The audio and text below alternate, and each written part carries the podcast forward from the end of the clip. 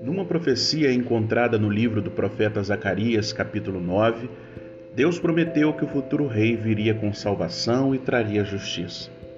Isto significa que no Natal Deus trouxe sua justiça à terra na pessoa de Jesus Cristo. Exatamente o que o mundo precisava e ainda precisa.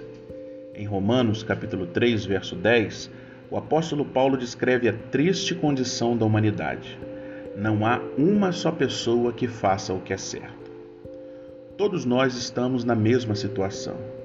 Nascemos com uma natureza pecaminosa e somos incapazes de nos tornar justos.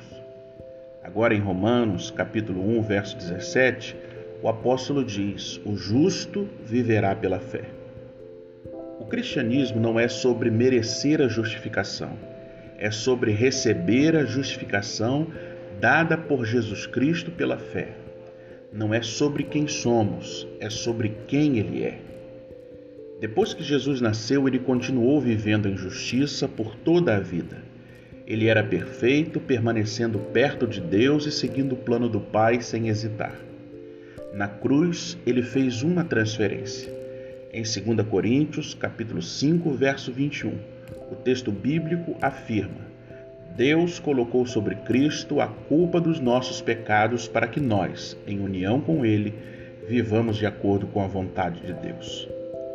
Portanto, quando Jesus morreu por nós, ele tomou toda a nossa iniquidade até a morte, nos dando justificação e intimidade com Deus.